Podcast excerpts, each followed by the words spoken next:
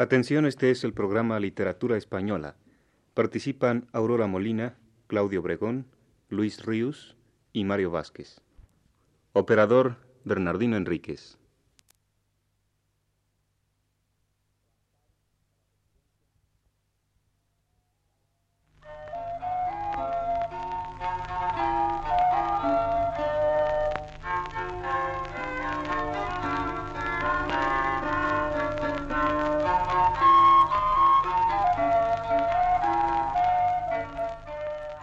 Buenas tardes, amable auditorio. Radio Universidad de México presenta Literatura Española, un programa a cargo del profesor Luis Ríos.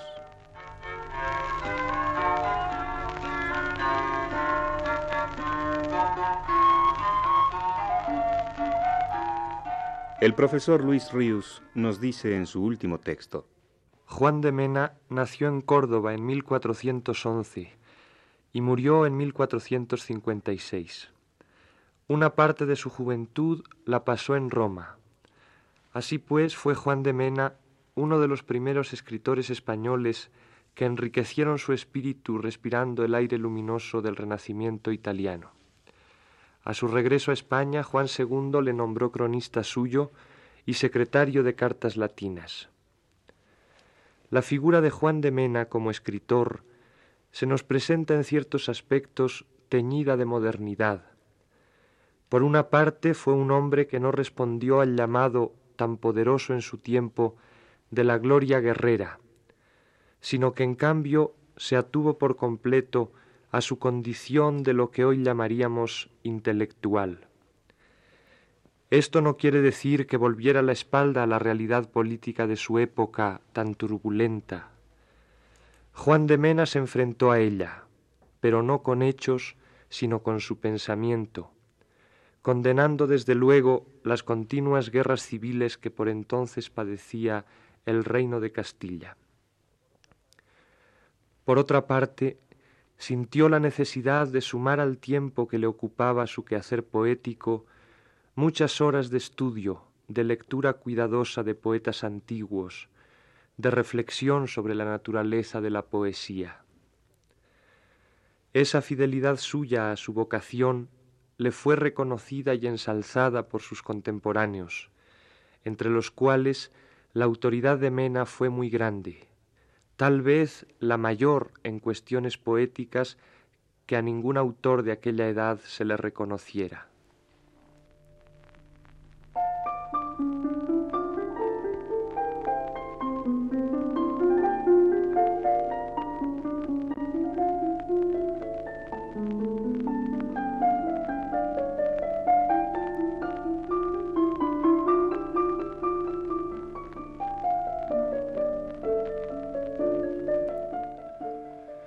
Dentro de la historia de nuestra cultura, la mayor grandeza de Juan de Mena seguramente estriba en su aspiración de dotar a la poesía de un lenguaje propio, prácticamente autónomo, esencialmente distinto de la lengua vulgar. Su profunda cultura latina y su contacto personal con humanistas italianos explican en buena parte esta aspiración suya. Como ningún otro escritor español anterior a él, hizo Juan de Mena del idioma uso consciente, objeto de análisis, problema central al que el escritor debe enfrentarse para desentrañar sus posibilidades expresivas.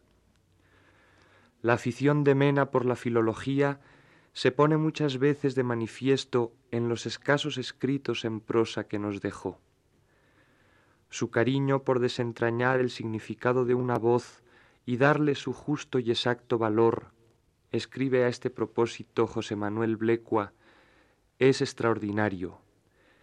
Rara vez pasaremos una página en la que no encontremos la explicación etimológica de la palabra. Pero como poeta que era, la pasión suya por la lengua se tradujo fundamentalmente en la búsqueda ávida de un estilo. Y en este caso se trató no sólo de la búsqueda de un estilo al cual sujetar sus personales intuiciones poéticas, sino que trascendiendo este propósito, Mena quiso, consciente o inconscientemente, crear en abstracto un estilo poético, es decir, una lengua poseedora de una exclusiva función expresiva, la poética. Antecedente suyo en este sentido, dentro de la historia de nuestra poesía, si bien se trata de un antecedente muy débil, Francisco Imperial. Culminación suprema de este intento, don Luis de Góngora, en el siglo XVII.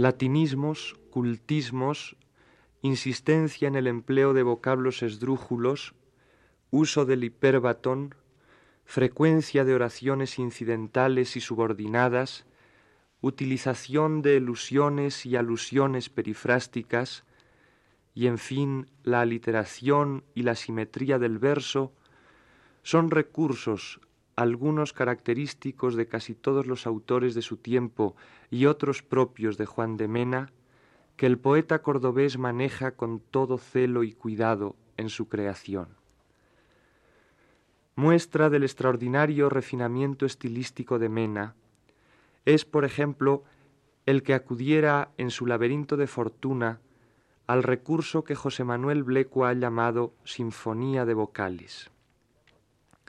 Llamo aquí sinfonía de vocales no al hecho de que se repitan unos determinados sonidos vocálicos a lo largo de todo un verso, que es en realidad un fenómeno de aliteración vocálica, sino al hecho singular de que los acentos primero y último caigan sobre una misma vocal y que a su vez le siga otra idéntica en los dos sitios.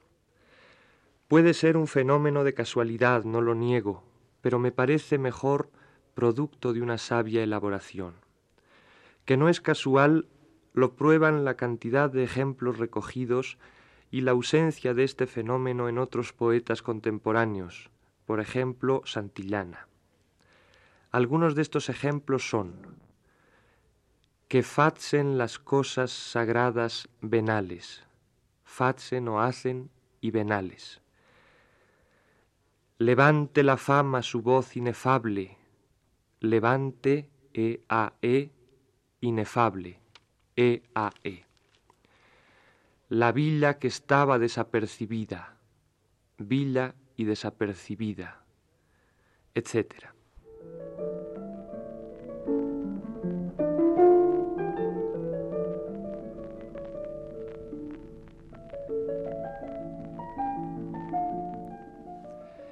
El laberinto de fortuna, conocido también con el nombre de las trescientas, es la obra poética más importante de Juan de Mena.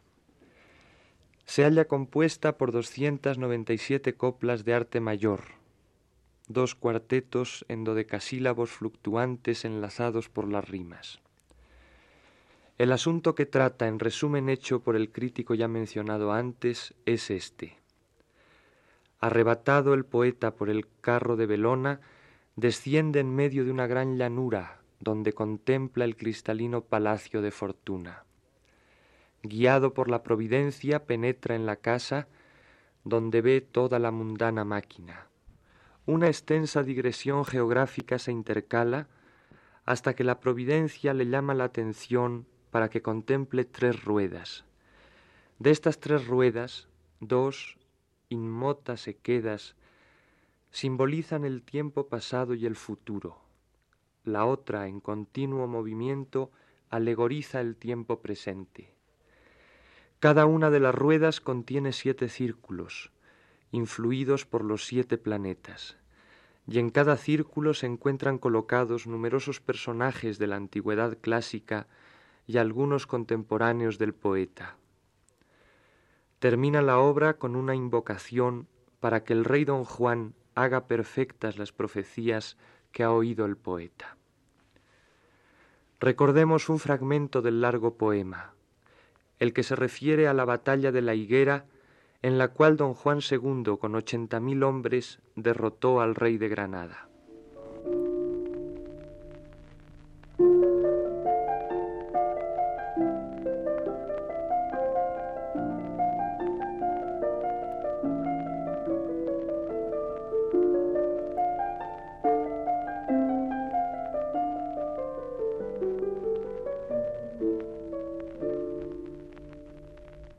Dos cuarentenas y más de millares, le vimos de gentes armadas a punto, sin otro más pueblo inerme allí junto, entrar por la vega talando olivares, tomando castillos, ganando lugares, haciendo por miedo de tanta mesnada, con toda su tierra temblar a Granada, temblar las arenas fondón de los mares. Mucha morisma vi descabezada, más que reclusa detrás de su muro, y aunque gozaba de tiempo seguro, quiso la muerte por saña de espada, y mucha otra más por piezas tajada, que quiere la muerte tomarla más tarde.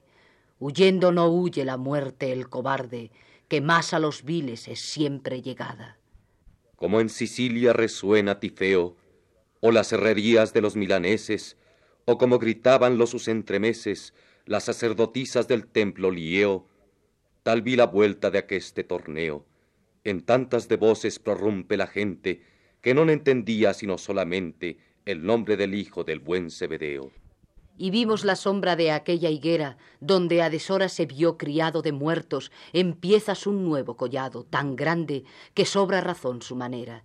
Y como en arena de momia se espera, súbito viento levanta gran cumbre, así del lotero de tal muchedumbre se espanta quien antes ninguno no viera. Oh virtuosa, magnífica guerra, en ti las querellas volverse debían, en ti los nuestros muriendo vivían, por gloria en los cielos y fama en la tierra, en ti la lanza cruel nunca yerra, ni teme la sangre verter de parientes, revoca concordes a ti nuestras gentes, de tales cuestiones y tanta desferra. No convenía por obra tan luenga hacer esta guerra, mas ser ella hecha, aunque quien viene a la vía derecha no viene tarde por tarde que venga pues no se dilate ya más ni detenga. Hayan envidia de nuestra victoria los reinos vecinos y no tomen gloria de nuestra discordia mayor que convenga.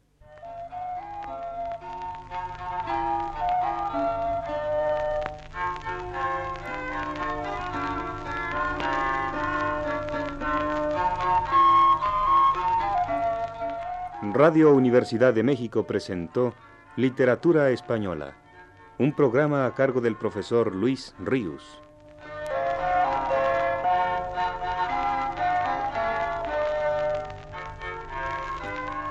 En una intervención especial escucharon ustedes las voces de Aurora Molina y Claudio Obregón.